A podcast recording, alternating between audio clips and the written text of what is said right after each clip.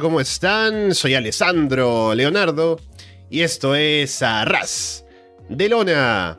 Pasen, pónganse cómodos y sean bienvenidos como siempre a una nueva edición del podcast, episodio número 400. Gracias por el botón de play, ya se descargas a través de Evox, de Apple Podcasts, de Spotify, de YouTube, de Google Podcast o por seguirnos, por supuesto, en arrasdelona.com. Se preguntarán, ¿qué se ha preparado ahora de especial para el episodio 400? La respuesta corta es nada.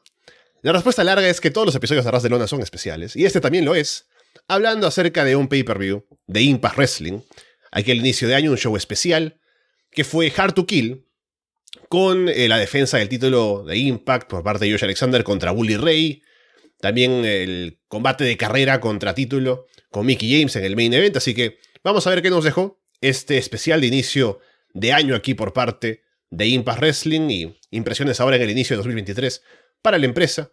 Y para comentarlo, ¿quién más sino para estar conmigo aquí que Carlos Ryder? Carlos, ¿qué tal? ¿Qué tal, Alessandro? Muy bien, muy contento. Episodio 400, creo que como especial es que hemos visto la muerte de Ring of Honor, quizás la muerte de la WWE como pensábamos, pero sin embargo, que después de 400 programas, TNA e Impact sigan vivas y creo que mejor que nunca, en uno de los mejores momentos de su vida, eh, dejan claro que lo de Hard to Kill no es baladí, que no es una marca de branding, que no, que realmente es difícil de matar y más con el buen nivel que está demostrando Impact en los últimos pay-per-views. Arrancamos años, sabemos que Impact se toma Hard to Kill como una buena manera de empezar la temporada, más allá de después desde el aniversario One for Glory. Hard to Kill siempre marca un poco la tónica que va a llevar Impact sobre las mayores estrellas, que va a cargar el peso de los shows, sobre todo pues empezar el año con un roster con unos campeones bien definidos. Eso lo vimos en Hard to Kill, donde a lo mejor a nivel de calidad in ring fue un poco mmm, más inferior que los shows anteriores, pero que sin embargo ha dejado muchas cosas muy interesantes y que una vez más demuestran ese ímpetu de Impact de demostrar que siempre son alternativa. Muy bien, entonces pasemos a hablar de lo que fue este show.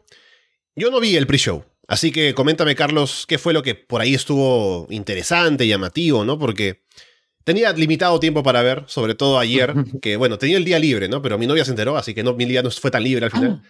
Así que no puedo utilizar todo el tiempo que podría haber utilizado para ver wrestling, pero vi las tres horas del main, del main show de, o sea que, Pero cuéntame, Carlos, ¿qué, fue, qué fue lo que mira, pasó? Voy a hacer un pequeño inciso y, y, que no se va a poder desarrollar una ras de corazón, pero me invitaron de fiesta el, el, el viernes. Eh, eso derivó a que fue a un show, a un, perdón, a un club, a una discoteca de swingers, uh -huh. no de Johnny Swingers, de swingers sin Johnny's. Y, y, yo fue como, me dijeron, ¿quieres venir tal de fiesta? Y dije, mira, es que me viene un poco mal, está Hard to Kill en directo. fue así, fue así. Y fue para ver, entre otras cosas, pues el pre-show, en el que tuvimos pues dos combates. Uno fue un six-way scramble entre Angels, Delirious Kushida, Mike Bailey, Mike Jackson y Yuya Uemura. Nunca había visto en mi cabeza la posibilidad de juntar a estos seis luchadores en un mismo combate, más allá de en el TEU. Así que mm, el resultado fue un poco eh, no, no, bizarro en realidad, porque el combate pues, fue una demostración de Action Mike Jackson, siendo un luchador de 70 años, haciendo pues su old old school, que siempre comentamos cuando aparece por Impact Wrestling, que siempre es divertido, y luego pues fue pequeños fragmentos de lo que nos puede dar una X Division que tiene muchas alternativas los que ya conocíamos, Mike Bailey, Yuya Uemura o, Angels, y además pues la participación de Delirious y Kushida, quienes se establecen en el roster dentro de una X Division que se nutre de grandes nombres. El combate no dio para mucho más allá de hypear a Mike Bailey contra Kenny King en el Pit Fight que tendremos esta semana. Combate parecido a unas reglas Blood Sport, sabéis, sin, sin, cuerdas y demás, y que proporcionó además el, la derrota a Mike Bailey y la victoria de cara a un Kushida, que va a luchar esta semana contra Darby Allin por el título de TNT Impact en All Elite. No extrañaría que luchara por el de la X Division contra Trey Miguel, o sea que, que Kushida arranca en Estados Unidos un 2023 seguramente cargado de, de expectativas hacia ocupar bastante espacio en televisión. Y luego, por otro lado, ese preciso, precisamente ese título que comentaba, Trey Miguel retuvo ante Black Taurus, un combate inferior al que tuvo en Overdrive, pero que vimos a ese Trey Miguel donde ya se establece 100% como un heel, pese a que su estilo siempre sea muy vistoso, pues eh, las triquiñuelas son ahora parte de su nueva faceta. Veremos a ver si mmm, se mantiene en, en, este rank singles como campeón de la X Division durante mucho tiempo, pero de momento yo estoy contento con Trey Miguel como heel. También en ese pre-show habría algo con Kenny King, Jimmy Bailey, que hablaremos un poco más tarde durante el main show que se comentó también. Eh, y curioso que esté en este pre-show la defensa del título del X Division, porque uno se imaginaría que, o sea, es el título del X Division, no tiene que tener espacio en el pre-show. Y viendo un poco la cartelera, un poco los resultados, podríamos tal vez discutir si había un combate que se podría haber sacado, pero en realidad todos estaban bien puestos en la cartelera principal. Tal vez por el título en que se disputa, el combate por el título Digital Media, ¿no? Pero al final fue un combate que también valió la pena tener en esa cartelera, así que estaba bastante lleno el show y eso explica que el título del Exhibition esté en la media hora previa. Sí, sí, sí. Funcionó bien porque además, al ser una novedad, digamos, algo poco habitual, tener como opener el título mundial de Impact Wrestling y además con la particularidad que es como un wrestler como Bully Ray, una estipulación como un Full Metal Mayhem, que el público ya viniera de antes hypeado y con un nivel de wrestling alto. Creo que habría sido un poco complicado si el combate que estaba previsto para aquí, que era el Ted Dolls contra Giselle Show, Savannah Evans y Tasha Steels, hubiera sido el access al main show, pues creo que habría sido más complicado tener al público ya conectado y con una actitud positiva de cara al opener.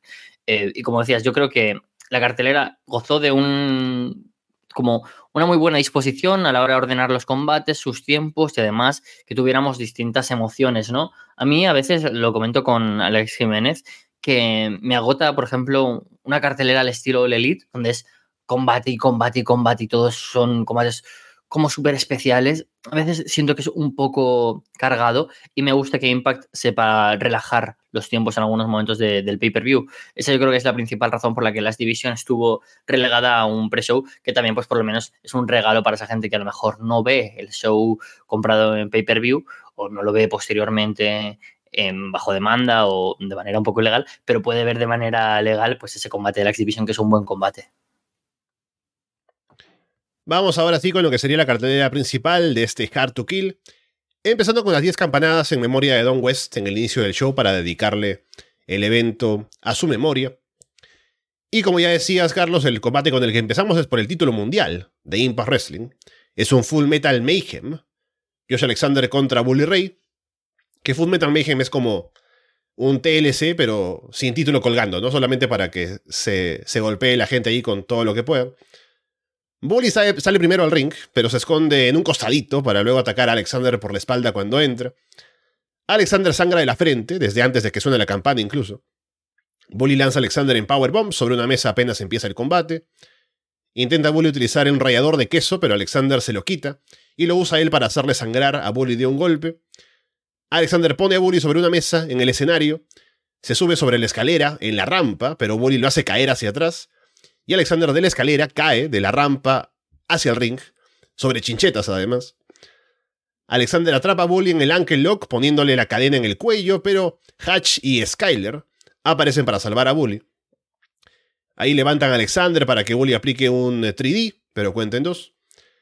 Atan a Alexander en las cuerdas, Bully lo va a golpear con un tacho de basura, pero Tommy Dreamer aparece para detenerlos. Dreamer luego hace como que se va a liar con Bully, pero lo termina golpeando. Bully lanza a Dreamer sobre una mesa en la esquina ahí para hacerlo desaparecer. Bully golpea a Alexander, que está indefenso en las cuerdas, con el tacho de basura en la cabeza. Y de pronto la esposa de Alexander se mete al ring para ponerse ahí en medio y eh, para que se detenga Bully. Y Bully le dice que le ruegue que se detenga. Y está ahí, ¿no? En ese juego como que ruega, mi qué sé yo. Y Jen, la mujer, le da un golpe bajo a Bully y le aplica un bulldog sobre chinchetas. Luego Jen libera a su marido Alexander pone a Bully sobre una mesa y salta en un splash desde la escalera en la rampa. Cuenten dos. Y ahí Alexander encaja el ankle lock finalmente, Bully se rinde y Alexander se lleva la victoria. Wow, supongo que los que la habéis escuchado y no la habéis visto diréis, ¿por qué estamos hablando de Impact Wrestling en 2023 y no de TNA en 2012 cuando podría ser perfectamente la descripción de un combate que suceda en esa época de TNA? Yo recurro mucho a decir que lo que más nos recuerda de Empire Wrestling, que fue TNA, es que en realidad lo fue y son combates como estos. Siempre tiene algún momento que, nos lo recuerda. Y ese ADN de TNA, valga ahí como el juego de palabras, sirve también para ver cómo Josh Alexander puede ir a luchar otros estilos. Vamos a sacar la parte positiva de este combate. La primera de todas. Josh Alexander gana. Eso es genial, porque yo hasta el último segundo, yo hasta, es más, hasta que no pasó un rato del pay-per-view, seguía con miedo de que pudieran revocar el resultado y ganar a Bully Ray. O sea, tenía pavor. O sea, tenemos a Taylor campeón mundial de NWA, ¿por qué no Bully Ray campeón de, Impact Wrestling? Tenía miedo. Eso es la primera cosa buena. La segunda es ver a un Josh Alexander que se desenvuelve en ring muy bien con un luchador tan limitado como es em, Bully Ray, que a su edad, con su peso y con lo difícil que es ahora mismo buquearle en un estilo de combate en el que tanto él como su rival luzcan bien, aquí se ve interesante, se ve divertido. Creo que lo que más aportó fue pues ver a Sirius Alexander que se atreve a bajar al barro y tenemos grandes spots. Yo creo que el combate habría sido bueno o mejor si hubiera acabado directamente con ese angle lock que la agarra con la cadena y los dos sangrando. Se vio como un spot muy, muy bueno. Y finalmente acabar con un angle lock, pues después de todo el overbooking que hubo, es la parte TNA, ¿no? De, este combate. Aparecen The Good Hands, Jason Hodge y John Skyler, y dices, Dios, va a ganar Bully Ray. Aparece Tommy Dreamer y hace el turn, y dices, bueno, pero ¿qué va a pasar ahora? Porque sigue, bueno, hace el turn, no, mentira. Salva a Josh Alexander, como debía ser, porque al fin y al cabo es face. Y está ahí atado y dices, ¿qué va a pasar ahora? Va a ganar Bully Ray seguro. Y aparece Jade Sang y cierran el círculo de cuando Bully Ray acababa un For Glory como amenazando a Josh Alexander con la mujer, Jade Sang, delante y eso termina pues con Ji Chang pues consiguiendo que Bully Ray no sea quien la ataque, sino al revés y que su marido retenga. ¿Es un final bonito en la narrativa que nos cuentan? Sí. ¿Estuvo overbooked? Muchísimo. O sea, me sobraron muchísimos esos 10 minutos de, casi vergüenza ajena de por Dios. Con lo bien que hacéis wrestling. Yo Alexander siendo en los arras de Lona Awards el segundo mejor. ¿Por qué? Porque combate tras combate sabe dar la nota más alta siempre del show y aquí pues no lo fue porque por supuesto pues estos minutos con The Wood, Hans, Dreamer y Chang pues fueron un poco sobrebuqueados. Sin embargo, pues bueno, como digo, vamos a contar la parte positiva. Bully Ray no se vio tan mal, un estilo de combate que, que, le viene bien.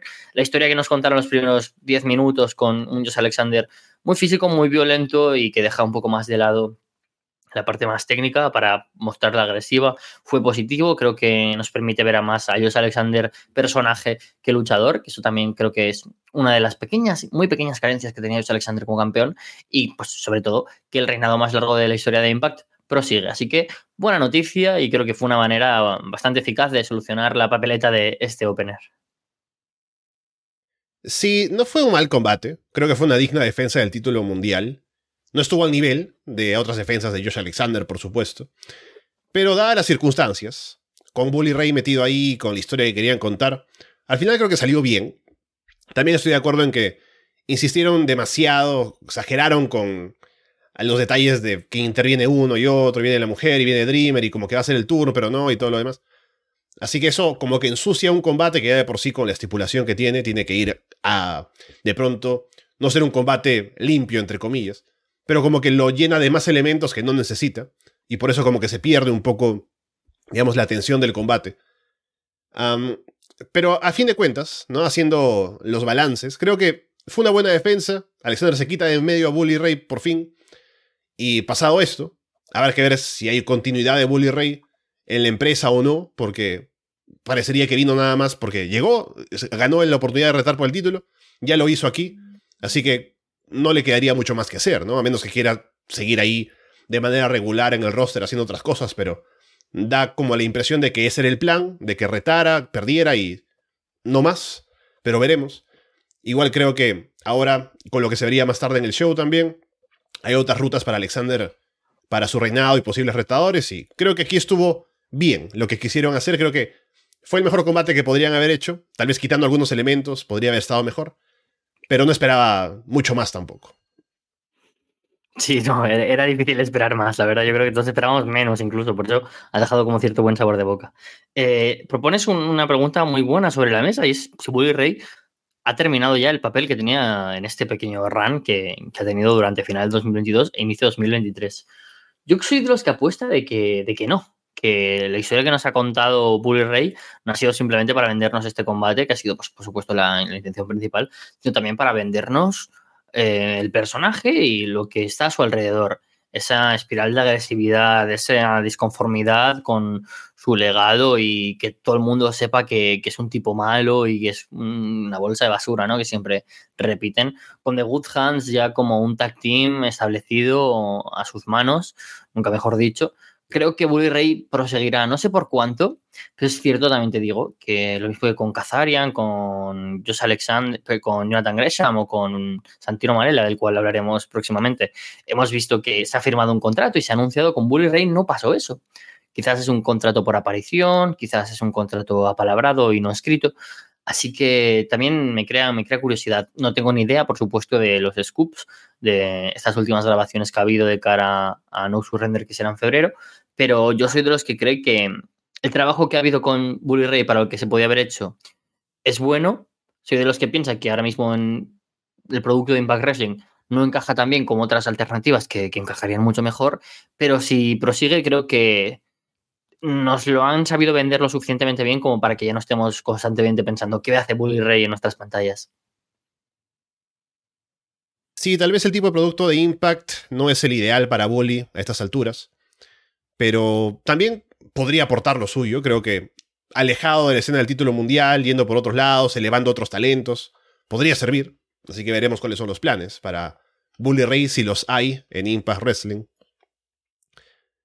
Luego un segmento en backstage con Mickey James hablando con Tara. Mickey dice que tiene dudas sobre cómo le irá hoy con su carrera en juego. Tara le da ánimos, Raven también aparece para darle su apoyo y estar ahí en caso de que sea su último combate. Título mundial de parejas de Impact Wrestling, combate de eliminaciones. Motor City Machine Guns contra Heath y Rhino, contra los Major Players, y contra Ace Austin y Chris Bay. Se arma una pelea entre todos al inicio y pasa un buen rato hasta que el combate puede empezar oficialmente. Major Players dominan a Heath. Heath lanza a Myers en un Power Slam desde la esquina y le da el taja a Rhino para el comeback. Myers le ataca los ojos a Rhino y Cardona lo atrapa en un roll-up para eliminarlo. Major Players luego dominan a Bay, Ace hace el comeback, Motor City Machine se dedican a destruirle las piernas a Ace, aplican un Arton Finesse de Bay y el Fault de Ace sobre Myers para eliminarlo, luego intentan el mismo finisher sobre Saving, pero los Major Players siguen en ringside para interferir, así que por ahí como que distraen y los Motor City Machine terminan aplicándole la Deer Bomb a Bay para llevarse la victoria. Bueno, yo creo que este combate tenía muy claro los equipos, la, idea que seguramente le dieron desde producción a la hora de hacer como el, el, sprint de los combates. Y es que este servía muy bien con un buen showcase para mostrar los puntos fuertes de una división por parejas como la de Impact Wrestling, una división que durante 2022 lo comentamos tanto en Puerta Prohibida como en todas las revisiones de los eventos aquí en los Arras de Lona Classic, que ha perdido muchos tag teams importantes, a The Kingdom, a los Briscoes, a los Good Brothers, que han sido campeones durante el último año en Impact Wrestling y, sin embargo, que sin embargo ahora pues ha sabido crecer con nombres muy potentes y sobre todo pues gracias a los campeones Motor City Machine Guns y a estos aspirantes a, los títulos. Creo que el combate estuvo bien, pero como digo, no iba a dar el mejor combate de la noche. Fue divertido eh, la idea de que fuera un combate eliminatorio, creo que hizo lucir bien a todos los equipos, pese a que los primeros fueran Heath y Rhino en ser eliminados, ya lucieron pues como deben lucir Heath y Rhino, como alguien divertido, un tag team que funciona para para TV.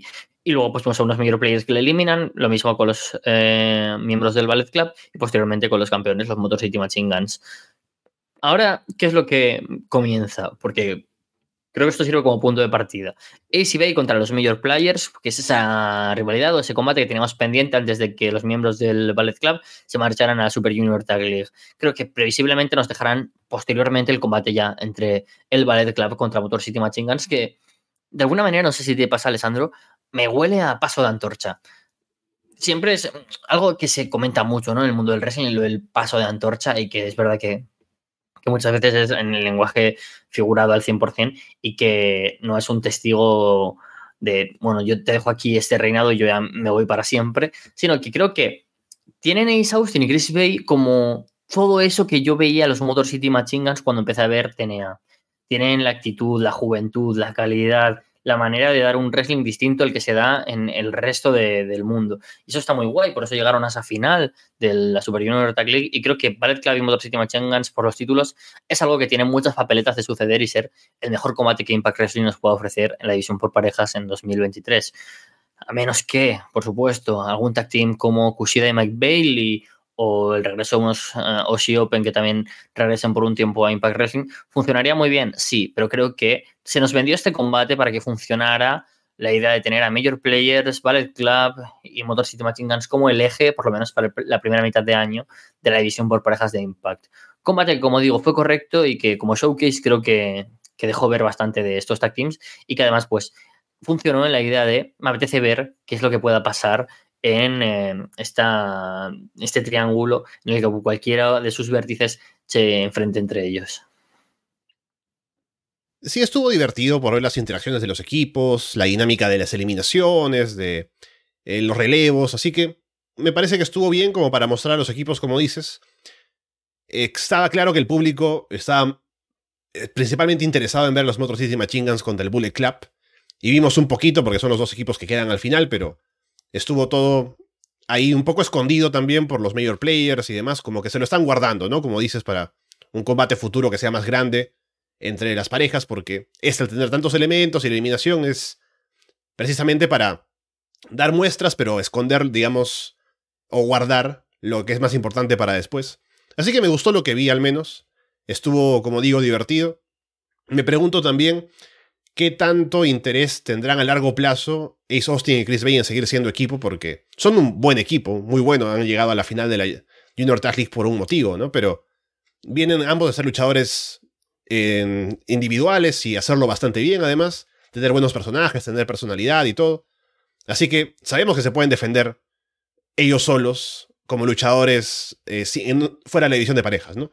Pero a ver qué tanto están ahora interesados en seguir siendo una pareja, tal vez para el futuro, ser campeones de parejas en Impact, ¿no? Porque lo hacen muy bien. Así que eso también es algo a tomar en cuenta para hacer planes a futuro y demás. Pero solo con el combate me vendieron tanto los Major Players contra el Bullet Club y también eventualmente el Bullet Club contra los Guns, que sería el combate grande en la división de parejas en este momento. Sí, sí, sí, yo creo que la incógnita de si Ace Austin y Chris Bay van a continuar durante un tiempo como tag team es algo que, por supuesto, pues hay que hablar porque funcionaron muy bien como campeones de la X Division, sobre todo un Ace Austin que ha tenido tres reinados muy distintos entre ellos y que siempre nos ha dejado el sabor de boca de decir, tiene lo que tiene que tener para ser main eventer y hipotéticamente campeón de Impact. No hay que olvidar la juventud de ambos, creo que son 24-25 años, si no se me van las fechas. Eh, creo que ahora, pese a eso, la importancia está en que son miembros del Ballet Club, ambos. Y que el Ballet Club es em, una marca que está dentro pues, de esta Forbidden Door, que aparecen en New Japan Pro Wrestling, en Strong, en Impact Wrestling, e incluso también les podemos ver en All Elite en algunos momentos, incluso fuera de, estas empresas. Entonces yo creo que prevalece la marca Ballet Club por delante de la marca Ace Austin y Chris Bay, por lo menos de momento. Y que cuando ya sea una época en la que se separen, sea teniendo el Ballet Club por medio, ¿sabes? Yo creo que ahora no se van a decir, bueno, los dos somos luchadores del Ballet Club y bueno, pues vamos a seguir yendo a por el título de X Division y caer de nuevo pues en ese círculo vicioso y en esa comodidad de ser luchadores de X Division. Yo creo que no, que esto les va a servir para crecer, para ser más famosos, para mmm, ser conocidos a nivel pues también en ring con otro tipo de luchadores, ¿no? No es lo mismo verles siempre con los luchadores de la X Division, que más o menos son distintos durante algunas etapas, pero que verles en divisiones por parejas, en luchador eh, individual, como ahora, por ejemplo, Ace Austin en la Best of Super Juniors, o incluso en versión tríos con el Fantasmo, con eh, Kenta, con otros miembros del, del, Ballet Club. Entonces, eso está muy guay porque permite que estos crezcan. Yo creo que de momento, eh, y me arriesgaría a apostar mi mano, algo clásico en Arras de Lona, a que en alguna empresa, no sé si en New Japan, en New Japan Strong o en Impact Wrestling, durante este año veremos algún reinado de Ace Austin y Chris Bay como campeones por parejas. Vamos ahora con Frankie Kazarian, que aparece luego del combate, se saluda ahí con los Motor City Machine Guns, y va al ring para hacer una promo. Habla de cómo volvió Impact Wrestling el año pasado, se hizo campeón del X Division, retó por el título mundial, y eso todo lo hizo como invitado en esta empresa. Luego volvió a donde estaba trabajando y se vio rodeado de extraños que se suponía que eran sus amigos. Dice que si uno no defiende o no se defiende a sí mismo, nadie va a sacar cara en su lugar. Así que tenía la opción de ser un conformista y quedarse ahí donde estaba, o apostar por sí mismo e irse, Y la respuesta, pues, es la que ahora tenemos aquí, que ha firmado un contrato a largo plazo con Impact Wrestling. Así que Kazarian está de vuelta en casa. Guau, eh, momento genial porque algo que todos veíamos que tenía todo el sentido del mundo acabó sucediendo sin ser esperado, sin embargo. Esas cosas me encantan. Eh, hablaba con, con, varios amigos durante todo el fin de semana que una de las cosas que más me gusta de Impact Wrestling es las sorpresas, tanto a favor como en contra. Y es algo que sobre todo comentaré en el main event, a favor, pero que parece que va siempre hacia un lado e Impact sabe muy bien tanto lo que esperan sus fans del, del producto como lo que ya sabemos para sorprendernos y juegan con ello. Es, es, algo muy divertido. Creo que es algo que, que, ocurre muy poco y es muy poco habitual en el mundo del wrestling, lo cual creo que suma muchos puntos a Impact. Y una de esas cosas era Frankie Kazarian siendo luchador relevante en 2022, después de años sin serlo, seguramente desde que ganó el título junto a Scorpio Sky y SEU fueron los primeros campeones por parejas de All Elite. Y era como, wow, tiene gasolina por delante.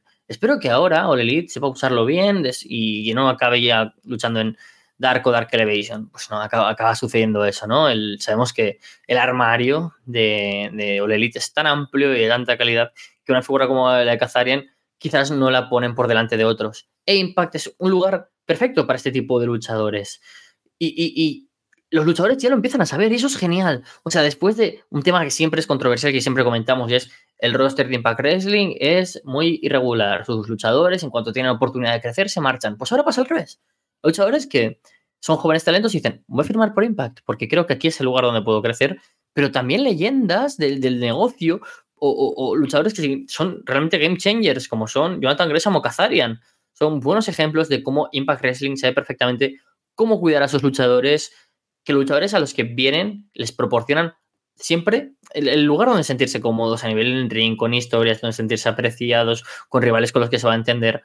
Y prueba de ello es cuando, pues, de nuevo, eh, volviendo a mencionar los Arras de Lona Awards, entre lo mejor del año aparece el semanal de Impact, el mejor luchador, el mejor combate, el mejor luchadora, aparecen nombres de Impact y eso es por supuesto, el luchador que más ha mejorado gracias a, cosas como esta, y es que Impact sabe cuidar a los luchadores para que lleguen ahí. Entonces, la firma de Kazarian es muy interesante.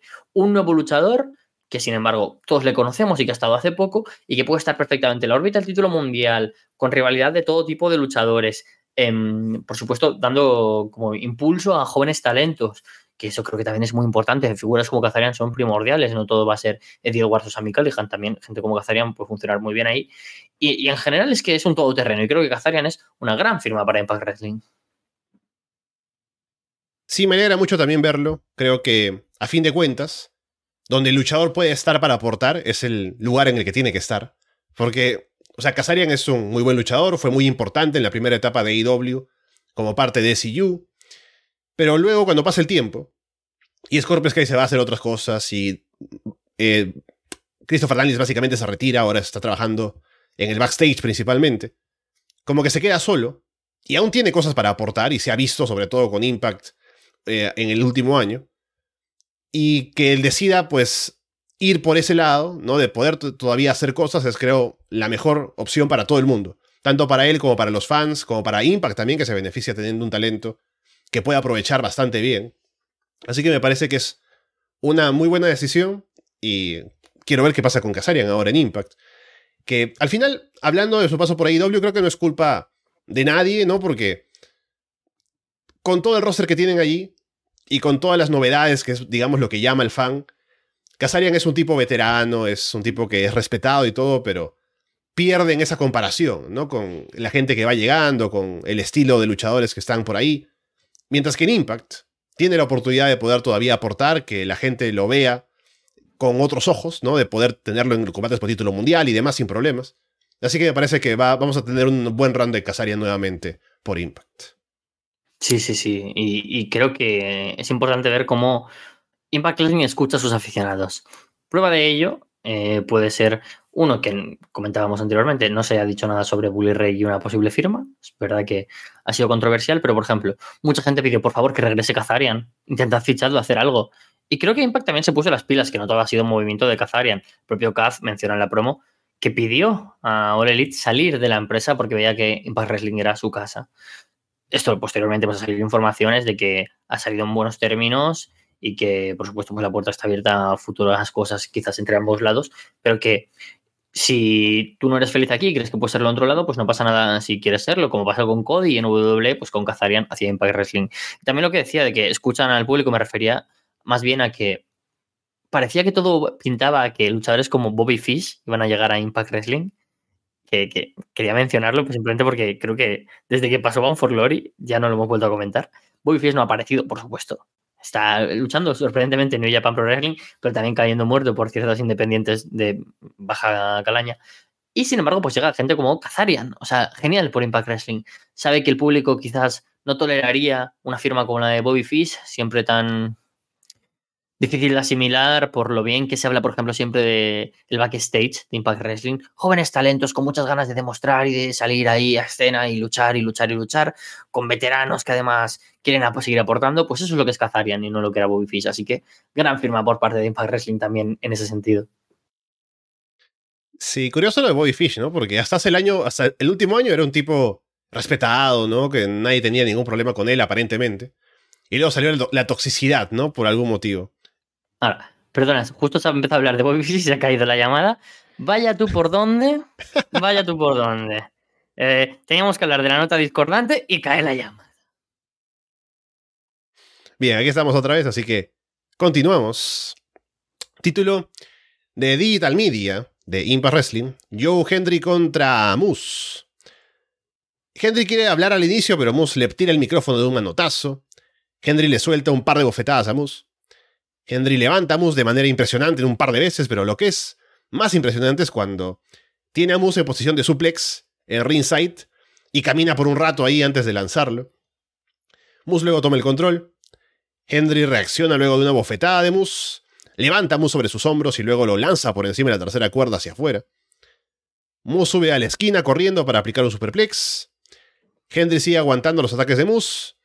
Y con eso Moose agarra el título el referee se lo quita, pero Moose aprovecha la situación para aplicar una patada baja y remata con el Spear para llevarse la victoria.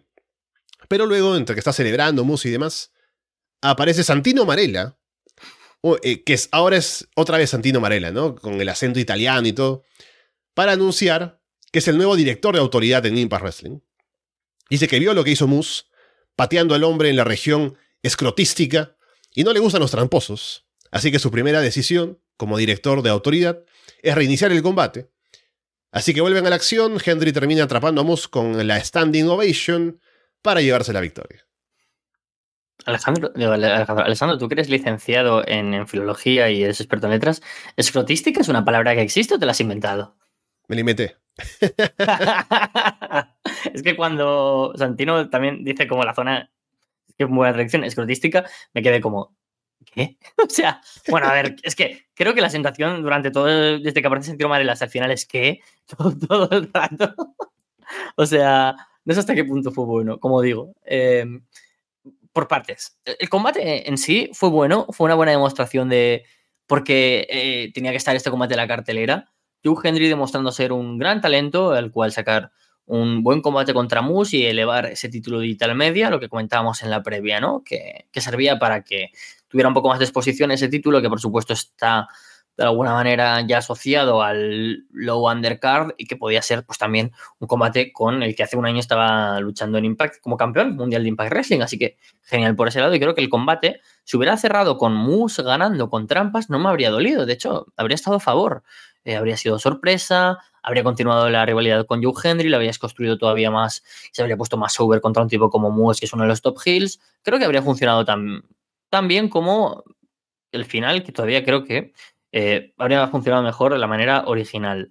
A la gente le ha gustado bastante, pero creo que es sensación mía o de mucha gente que es innecesario esto de reiniciar un combate, ¿no? Que a lo mejor si se hubiera presentado a Santino Marella, que también es otro tema aparte, de otra manera en, Impact, pues eh, habría sido mejor que ese resultado de reiniciar el combate que gane Joe Henry y no dejas a nadie bien parado, ni a Joe Henry ni a, ni a Moose. Respecto a Santino, es curioso porque eh, Santino Marella, Anthony Carelli, lleva siendo partícipe de Impact Wrestling durante el último año y medio de manera puntual. por medio también ha tenido pequeñas incursiones en WWE, por supuesto.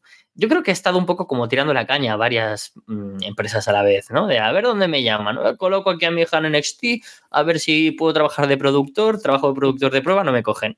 Eso pasó, eso. Quiero decir, se hablaba, pasó. Santino Manera no lo querían en WWE. En Impact Wrestling ha haciendo cosas también, como productor, como comentarista, como Anthony Carelli, sin ningún acento, es canadiense, para que no lo sepa. O sea que si ahora de repente, después de que dos meses atrás nos dijera, no, sí, mira, Anthony Carelli, comentarista especial durante este show, ahora es Santino y vuelve a tener acento, pues Multiverse of Madness, ¿no? o sea, el multiverso de Impact no deja de, sorprendernos y pues una vez más, el ADN de TNA. Creo que puede ser divertido. Santino Marella es un tío genial en televisión. Es un tío que sabe perfectamente cómo entretener. Eh, todos recordamos, por supuesto, pues ese 2010 o 2011, no recuerdo bien la fecha, porque siempre soy patético en eso, pero en la que tiene ese Rumble y ese Elimination Chamber que puede que ganara, pero no. Y, que bueno, que siempre ha tenido momentos icónicos y esa cobra que es posiblemente uno de los main, de los main finishers de la historia. La cuestión es que ante esto, pues WWE no encuentra un hueco para él e Impact sí, con un rol de, comisionario, ¿no? Scott Damore se queda un poco al margen ahora en TV, también pues siguiendo el kayfabe después del ataque de Bully Ray. Y Santino pues puede ser un buen motivo para tener segmentos divertidos como ese director of... Director, no me acuerdo cómo fue, bueno, bueno autoridad. como el... Eso, autoridad, gracias. El director de autoridad de, de Impact Wrestling.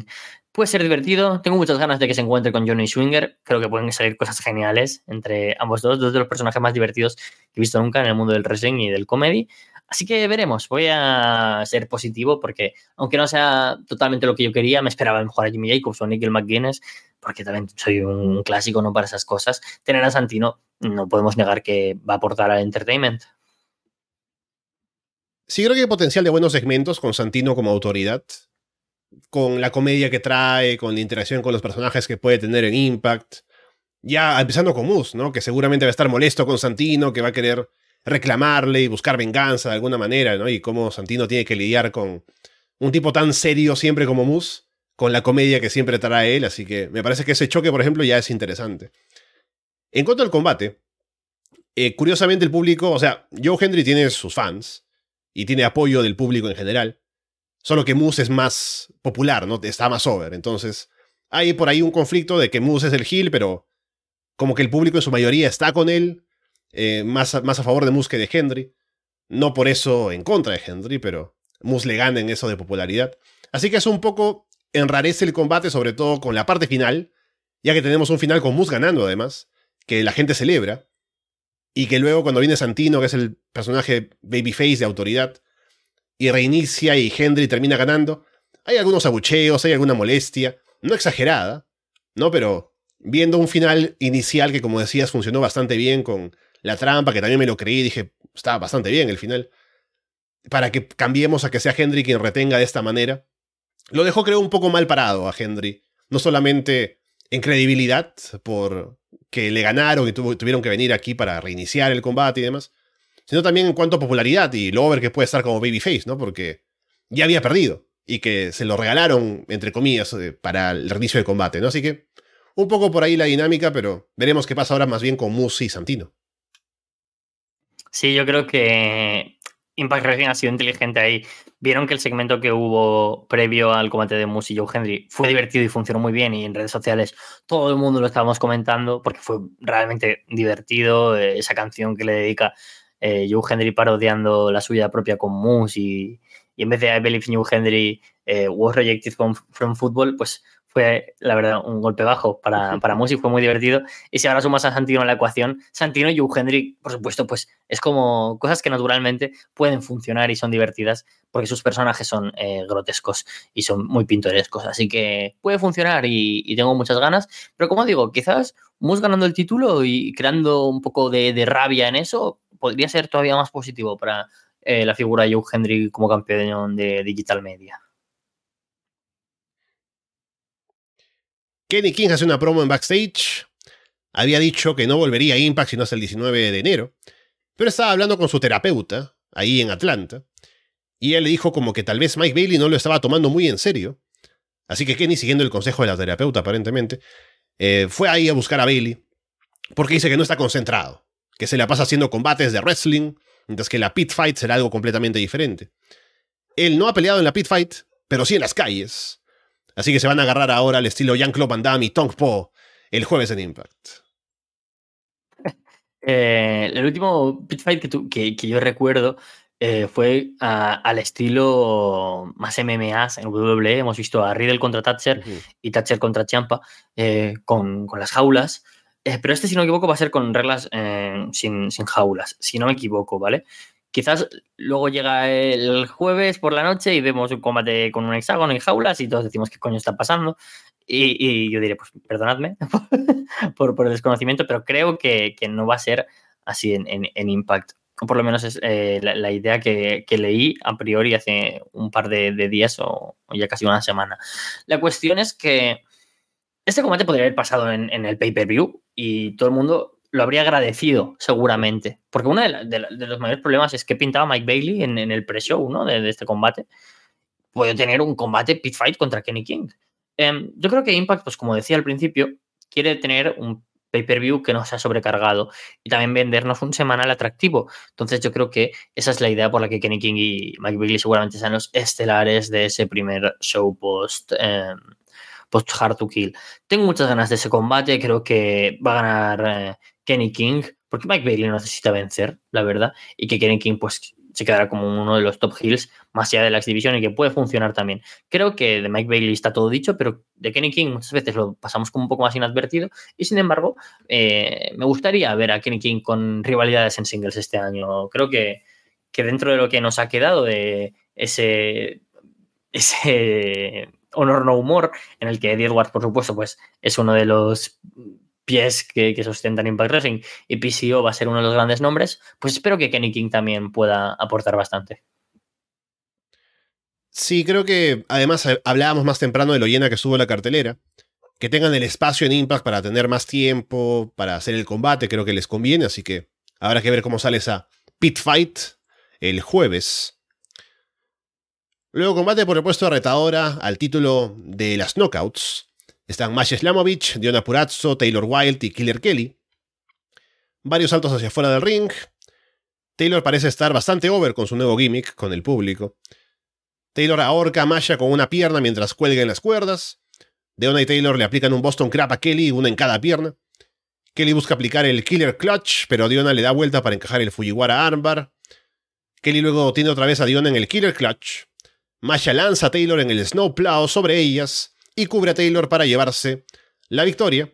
Así que Masha es la retadora número uno al título. Impact, como decía, es maestro en las sorpresas. Y sobre todo en la expectación. Que gane Masha Slamovich aquí era la opción menos esperada. Porque todo el mundo esperábamos que Jordan Grace retirara a Mickey James. Entonces, ¿qué sentido tendría que Masha Slamovich, quien viene de perder su pedazo de racha contra Jordan Grace y en la revancha perder de nuevo, ¿qué sentido tenga que ahora sea de nuevo aspirante al título? Era la opción que menos cabida tenía en las cábalas de la gente. Sin embargo, gana y ya deja esa duda de cara al main event, lo cual creo que pues, funciona muy bien su puesto en la cartelera este combate y que no hubiera sido este uno de los elegidos para el pre-show o siquiera para salir de la cartelera que Masha sea aspirante, claro, ahora con la distancia y con el tiempo que ha pasado y que vemos quién es la campeona, creo que es una muy buena decisión. Masha Slamovich contra Mickey James es un combate que sin duda es generacional en el sentido de, ver cómo Mickey James va a servir también para medir el impacto que puedan tener pues estas jóvenes luchadoras como son Giselle Show, Masha Slamovich o Killer Kelly de cara a una división de las knockouts donde por supuesto pues hay tres grandes nombres como Mickey James, como Donna Purazzo y como Jordan Grace Luego hay otros que, pues, por supuesto, transicionan un poco según el momento, como Rosemary, como Taya, y otras que no han funcionado tan bien como Tasha Steels. Entonces, pues, tener de nuevo a Masha es como se le otorga de nuevo confianza, ahora con una nueva idea de vas a volver a retar al título, pero contra una luchadora como es Mickey James, que tiene una historia detrás mucho más distinta y que quizás encuentre más es la manera de convertirse campeona, no con Jordan Grace no pudo, pues quizás sí con Mickey James. O sea que bien, el combate además fue divertido, un Fatal Four Way bien estructurado, donde todas pudieron mostrar un poco de ellas. Por supuesto, yo creo que eh, la que mejor acaba viéndose siempre un poco es Donna Purazzo porque es una luchadora que tiene mucha experiencia y encaja muy bien con todas, pero creo que Killer Kelly se ve una luchadora con una aura totalmente especial y diferencial que podría hacer que 2023 sea su año. Taylor Wilde, la cual ya hemos visto con este nuevo personaje de The Witch en los semanales, que venció a la propia Masha y que funciona bien y el público conecta con ella. Así que guay, y por supuesto, pues esa Masha Slamovich especial con ese Snowplow devastador que es que no sé, me quedo sin palabras con más Slamovich. Es una luchadora apabullante, me gusta mucho y creo que está bien elegido de nuevo que haya ganado para mantener ese estatus de luchadora donde la derrota para ella en su camino es muy difícil de pasar. Sí, también me gusta el proyecto de Masha Slamovich retando ahora a Mickey James. Creo que es un combate interesante por varias cosas, ¿no? En los estilos, la, generación, ¿no?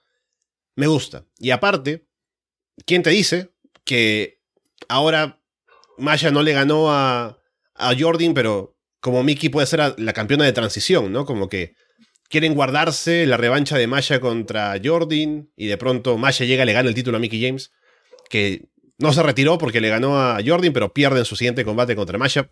Podría ser una historia buena para contar, así que no me sorprendería que sea campeona pronto, pero creo que hicieron una buena, o tomaron una buena decisión con Masha ganando y tengo interés en ver ese combate cuando rete por el título. Eh, me pongo micro en mano como fuera Paulina. Eh, sí, yo, yo eh, estoy muy de acuerdo con lo que dices. Creo que, que además era una decisión muy mm, divertida, ¿no? De, de, buquear, de qué bonito ha sido el Last Rodillo, finalmente era, o lo que aquí en España decimos mucho, que es o puerta grande o enfermería, haciendo un, simel un poco taurino. pero finalmente pues ha conseguido su objetivo y no se retira pero si a las primeras de cambio vuelve a perder, esa crisis de identidad para Mickey James, o sea, puede ser devastador, puede ser súper divertido mostrarnos una Mickey James al mejor que hace un Hill diciendo todo lo que me ha ocurrido para que las primeras de cambio venga más a Samovic y me gane. Eh, o sea, sería genial, es una idea que particularmente me gusta, Alessandro, que también había pensado, pero pensaba, no creo que, más gente le guste, pero ya tener en cuenta que a ti también te parecería algo sorprendente. Ojalá Impact también apele por, la sorpresa y por el storytelling, que es algo que, como siempre, mm, intento comentar, que Impact trabaja muy bien a largo plazo con ello, pues puedan realizarlo. Así que yo no sé hacia dónde van a apuntar, pero más Slamovich como aspirante al título, yo creo que nos convence a todos.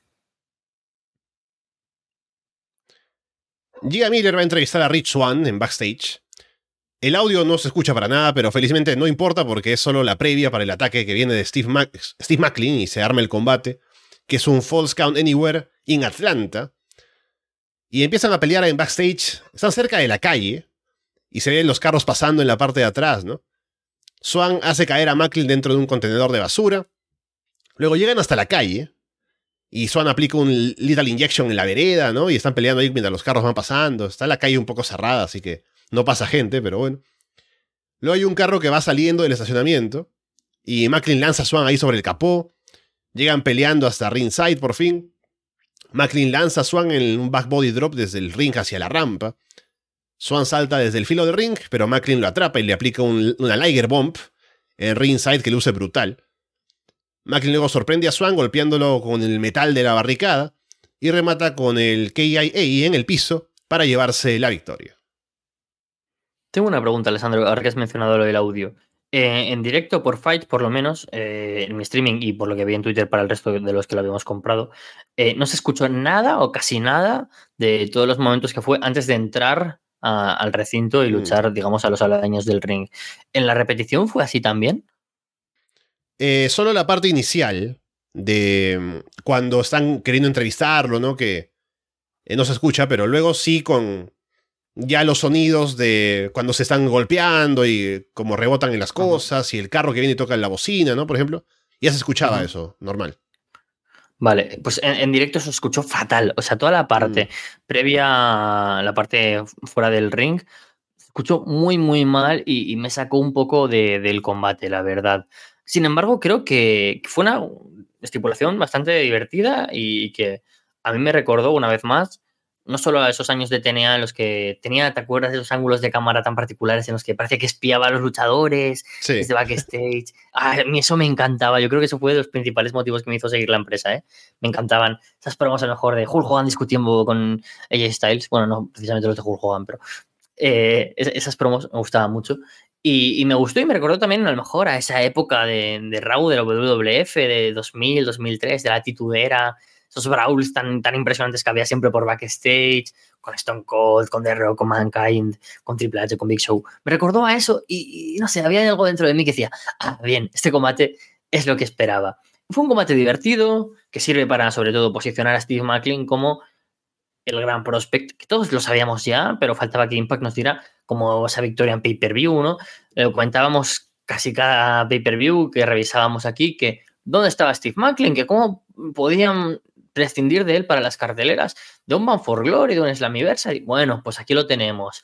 Eh, en los tres últimos combates, teniendo una victoria contra Rich One, en la narrativa de que viene de vencer a todos los campeones mundiales, Sammy Callihan, Moose, Rich Swan. Todo apunta que ya vamos a tener a ese aspirante al título, Steve McLean, que todos deseamos y que, por supuesto, eh, es la opción con más sentido y que a lo mejor podría ser quien le arrebate el título a este histórico Josh Alexander.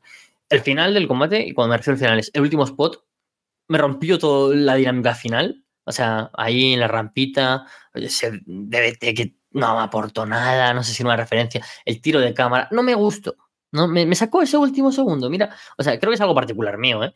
Pero eh, eh, eso me, falló un pelín. Sin embargo, pues como digo, fue un combate divertido, favoreció el False Anywhere en Atlanta porque toda esa primera parte que a mí, pues, mm, por el tema de sonido no me convenció tanto, sí que la recuerdo con un buen sabor de boca, momentos divertidos, buenos spots y, que además pues aportó a dar algo distinto y un poco de nostalgia y que nos da un buen combate, la verdad. Y pues eso, una gran victoria Steve McLean en pay-per-view. Si no recuerdo mal, su última victoria en pay-per-view fue el año pasado en Rebellion y no fue una victoria sencilla, por supuesto. Venció a Jay White y Chris Sabin en una triple amenaza que lo dices con la perspectiva del tiempo y dices, hostias, a todo un Jay White y todo un Chris Sabin, y que ahora pues esta victoria pues le da de nuevo ese alarde de ser el futuro campeón de Impact Wrestling quizás. Sí, que luego de ganar mencionó a Alexander directamente, así que ahí está apuntando y si lo hizo fue porque tienen planes de ponerlo en esa disputa seguramente pronto. Estoy de acuerdo con el final. Para todo lo que se hicieron y las posibilidades que daba el False Count ese DDT en la rampa y no mucho más, es como que, bueno, sí acabó, ¿no? Pero no demasiado con, con eso, no, no muy convincente. Yo con lo que me quedo del combate, aparte de lo que ya has dicho, es preguntarme cómo filmaron la parte inicial, ¿no? Es como, yo lo veo y me voy preguntando, ¿ya? ¿En qué momento? Es como cuando vas a ver Avatar 2, ¿no? Y te preguntas, ¿cómo hicieron la filmación, ¿no? ¿Quién se disfrazó, se pintó de azul para caminar por ahí, ¿no? En este caso, viendo la, parte inicial, me pregunto, ¿lo filmaron o sea, era en vivo, estaban peleando y luego calcularon para que vayan a, ringside y pelearan allí y continuaran.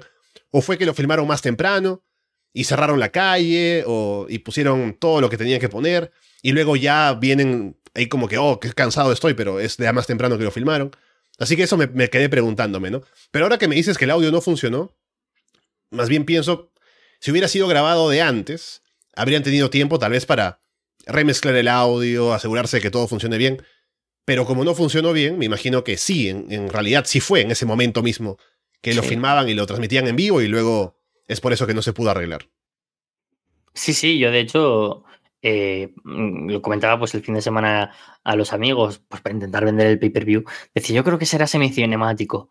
Y, de hecho, pues yo creo que si lo hubiera visto en diferido habría tenido la misma duda que, tú, pero yo creo que es obvio que, fue en vivo, porque la primera parte se escuchaba muy mal, pero realmente mal. Y, está guay por, lo que dices, lo bien que se conecta cuando, cuando atraviesan, y claro, es que fue en vivo. Y muy buena decisión, ¿no? Haber tenido como esa la primera parte fuera, porque también sirvió para que el público descansara un poco y viera algo distinto. Así que, muy bien. Jonathan Gresham contra Eddie Edwards. Gresham muestra al inicio que tiene la ventaja en el llaveo. Eddie no puede atrapar a Gresham y se frustra. Gresham ataca el brazo izquierdo de Eddie. Eddie detiene a Gresham con golpes y toma el control. Gresham empieza a aguantar los golpes y se recupera. Va por el brazo izquierdo de Eddie. Eddie sigue con los chops al pecho. Eddie va por un superplex. Gresham toma la espalda para un sleeper hold ahí arriba. Pero Eddie lo deja caer de cara sobre la esquina. Gresham va por un huracán rana desde las cuerdas. Va girando en coberturas ahí con Eddie. Gresham luego sobrevive a un Tiger Driver después de haber girado por, por todos lados para las coberturas. pero Eddie luego remata con la Boston Knee Party para llevarse la victoria en lo que creo que fue el combate de la noche. Yo me quedo con, con el main event por múltiples razones, pero qué combatazo. O sea, cómo va increciendo, qué bien entienden la psicología que tiene que tener un combate. El año pasado, precisamente, en Hard to Kill tuvimos un Chris Sabin contra Jonathan Gresham en ese debut de, de Octopus en Impact Wrestling, donde en la reseña yo creo que seguramente mencionamos lo bien que entendieron cómo estaba el público y cómo tenía que ser el combate en la cartelera. Y es que el wrestling técnico de Jonathan Gresham es muy accesible porque es tan listo, sabe tanto cómo luchar, cómo estructurar un combate, de qué manera venderte las emociones. Hace unas semanas tuvimos un combate de tres minutos de Jonathan Gresham, que fue un combatazo y fue un squash. Pero es que Gresham lee muy bien cómo tiene que luchar y eso es genial. Un Eddie Edwards que durante los últimos años hemos visto una faceta pues mucho más agresiva, eh, con un nivel de ring mucho menos técnico y mucho más brawler, que, que, que de alguna manera se aleja de lo que veíamos en Ring of Honor a principios de la década de los 2010 y de su época en Noah y post-Noah, y que sin embargo este combate se acerca más a eso.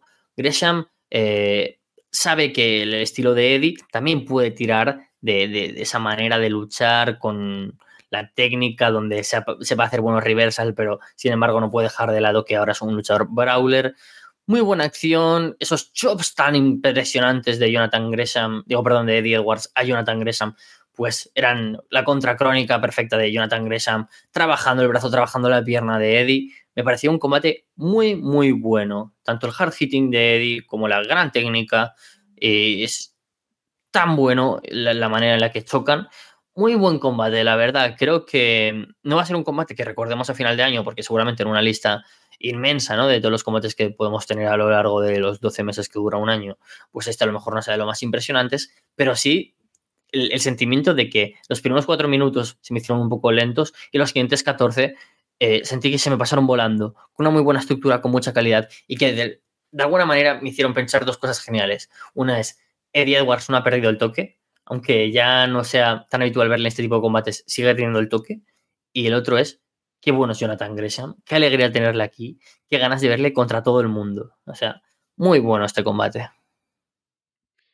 Sí, me encantó. También tengo en el, main event como el segundo por ahí peleándose en mi favorito de la noche, pero me encantó aquí porque lo trabajaron tan bien, o sea, sin necesidad de tener que hacer el énfasis en decirte ya, esto es lo que significa de pronto lo que quiere hacer Gresham con el wrestling y esto es lo que quiere hacer Eddie Edwards y su pasado y Honor No More y todo lo que quieras. Solo con la acción en el ring, uno puede entender perfectamente qué cosa quiere cada uno y qué cosa busca del combate y cómo interactúan de esa manera, cuál es la ventaja de uno y del otro. Así que es todo tan perfectamente contado en, el ring que termina siendo maravilloso. Es un gran combate, así que me gustó mucho la actuación de los dos. Eh, tal vez no esperaba que perdiera Gresham en este combate, pero entendiendo lo que viene en el post-match, ahí un poco que lo entiendo más. Pero creo que hicieron una gran actuación los dos y da un pie a lo que viene ahora para Eddie Edwards con una victoria. Y creo que viene con fuerza. Y lo que pasa entonces es que luego se apagan las luces. Se escuchan truenos. Se ven rayos en la pantalla. ¿Y quién sale sino PCO, que ha vuelto a la vida? Y aparte viene fresco de estar enterrado, ¿no? Porque escupe arena por la boca. Ataca a Eddie con la pala, ¿no? Que le había dejado ahí. Así que viene directamente de, de ahí donde estuvo enterrado para atacar a Eddie Edwards. Y ahí está buscando vengarse nuestro querido eh, Frankenstein franco-canadiense. Es que la pregunta no es, ¿alguien odia a PCO? La pregunta es, ¿alguien no ama a PCO? O sea, ah, que un tipo de 50 años con un físico tan extraño eh, sea uno de los mejores luchadores en cuanto a presencia con el apodo de el Frankenstein, el Frankenstein franco-canadiense y con el catchphrase eh, de He's not human, me parece, eh, no sé, un sueño húmedo de Carpenter si este fuera productor de wrestling. O sea, Puerta Prohibida es un gran programa de Impact Wrestling, pero solo por la opción de poder tener a Fede y a Alejandro en la Casa de los Horrores hablando de PCO, merecería tener Deathmatch en, en Impact Wrestling. Ah, soy muy fan de PCO. Es que me cuesta no quererlo, me cuesta, me cuesta no quererlo. Solo esa entrada tirando arena por la boca, como si fuera es una película de Marvel. O sea, es que es genial, es que es genial. O sea, Qué buen fichaje fue el de PCO, qué buen fichaje. Y, la verdad es que ganas de ver ese PCO contra The Edwards, ya disfruté y creo que todos los fans disfrutamos de esa menos, rivalidad que una rivalidad, pero como esa pequeña interacción entre ambos que terminó con este enterrado vivo en, en, el desierto y ahora pues resucitado once again. No sé cuántas veces ha resucitado ya en Impact, ni siquiera te digo en, su vida, sino ya en Impact, dos o tres, si no me equivoco. Una por Vincent y una por Eddie Edwards, por lo menos. Y ahora, pues bueno, muchas ganas, ¿no? PCO que, que tiene todas las opciones de nuevo de, de, ser una de las piezas clave para estelarizar shows de, de, Impact Wrestling. No sé si ya a su edad y con este punto de su carrera va a ser un main eventer de ganar el título mundial de Impact, pero bueno, ya tenerle contra Eddie Edwards en esta rivalidad al público es evidente que le entusiasma y a mí también, y yo no soy quien para, para negar que es una buena idea.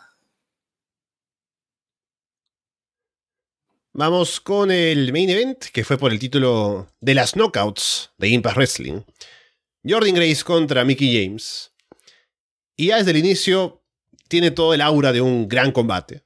Por las entradas, el tiempo que les dan, las presentaciones.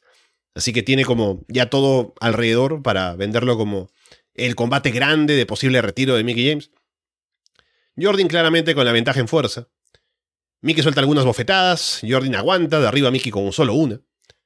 El público está con Mickey, Jordan domina. Jordan va por algo en la esquina, pero Mickey le atrapa o le atrapa a ella en una Stratusfaction desde arriba.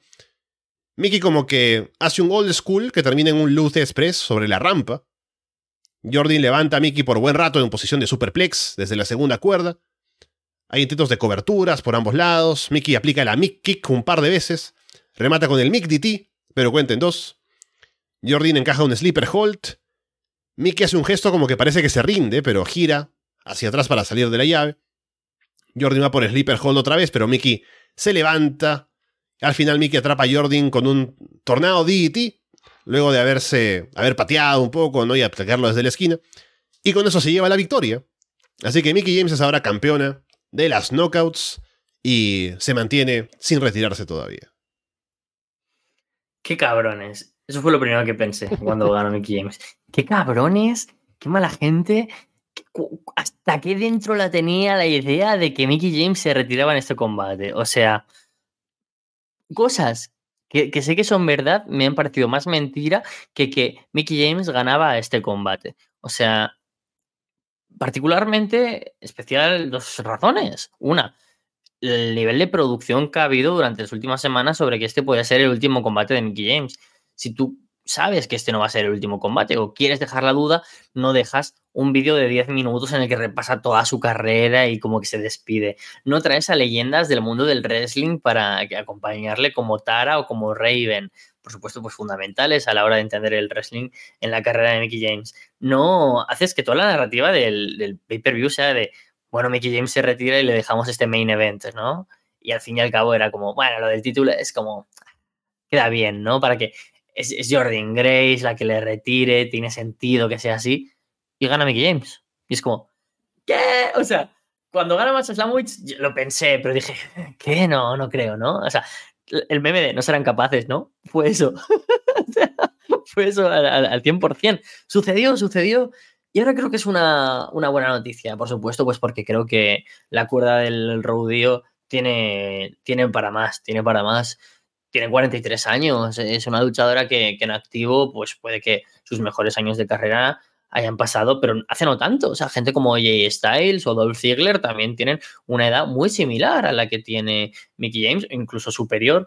Y hemos visto pues, los mejores años de su carrera de manera bastante reciente. Así que creo que ahora se abre un abanico de posibilidades nuevo con Mickey James, donde ya no está en su idea, en su, en su mente, la idea de retirarse. Así que veremos hacia dónde apunta esa narrativa, si en ser la mejor campeona de Impact de toda la historia, si en ver si esos fantasmas del pasado no le persiguen de nuevo, si es fruto del azar esta victoria, esa idea que mencionábamos contra Masha, me parece muy, muy buena. Así que genial por ese lado y luego, pues, que es una campeona que, que, puede ayudar mucho a los libros de la historia a que pase después la siguiente campeona y tome el testigo que antes comentábamos de generacional a alguien como Masha, a alguien como Jordan Grace de nuevo, pero de manera pues ya cerrando este círculo totalmente, pero también a Killer Kelly, a Giselle Show, a Tasha Steels en una revancha después de lo que tuvimos en 2022.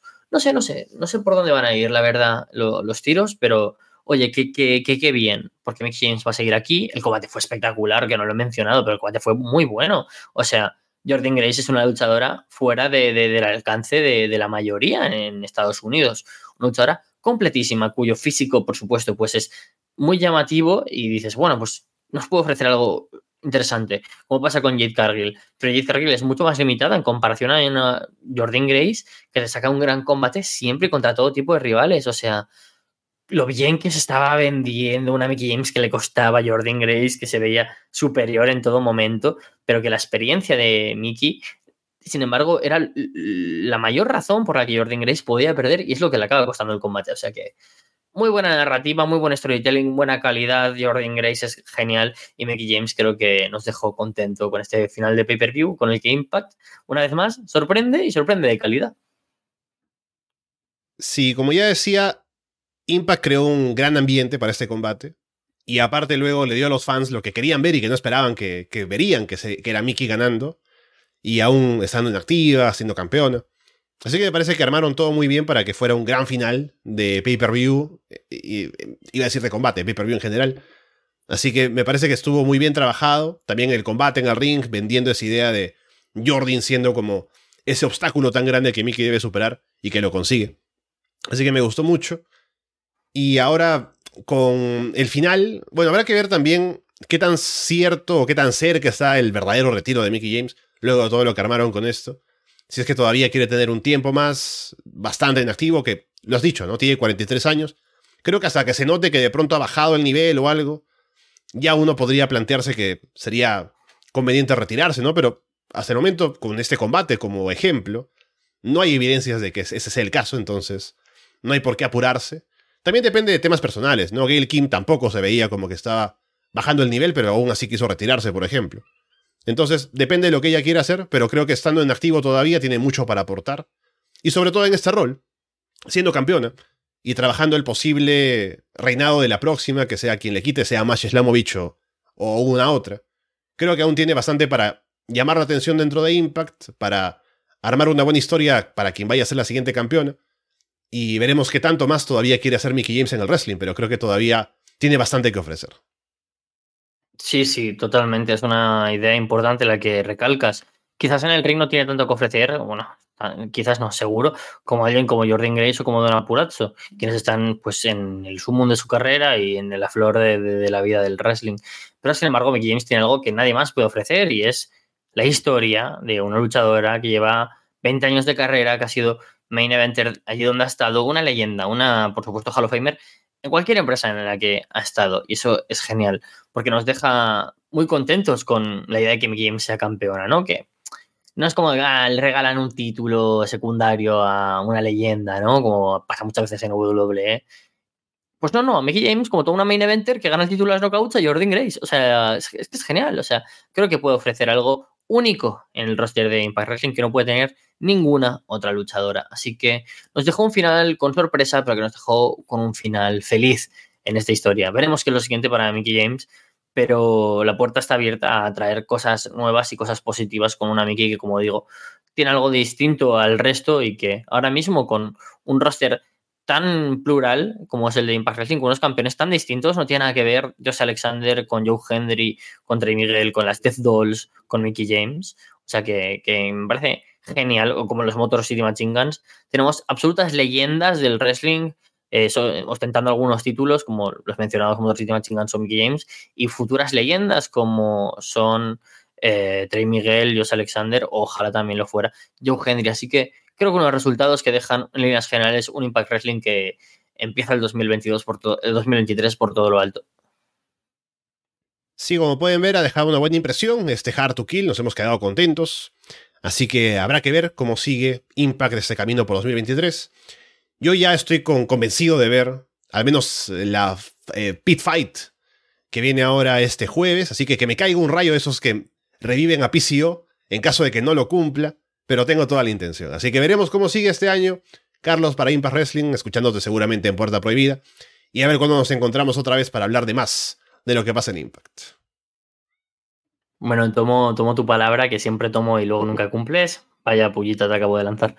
pero que yo espero que sí, por lo menos para el Pit Fight, Veremos a ver si es así, comentando ojalá No Surrender, el cual pues ya es dentro de un mes, en febrero, y luego ya más adelante tendremos en Toronto Rebellion, o sea que el próximo pay-per-view tenemos fecha, cae en domingo, oh, con bien que íbamos los viernes, pues tendremos el, en domingo en, en, el mes de abril, dos semanas después de WrestleMania, a Impact Wrestling ofreciendo pay-per-view desde Canadá, así que por entonces nos escucharemos tanto en Puerta Prohibida como seguro que por el resto de la Ras de Lona Universe.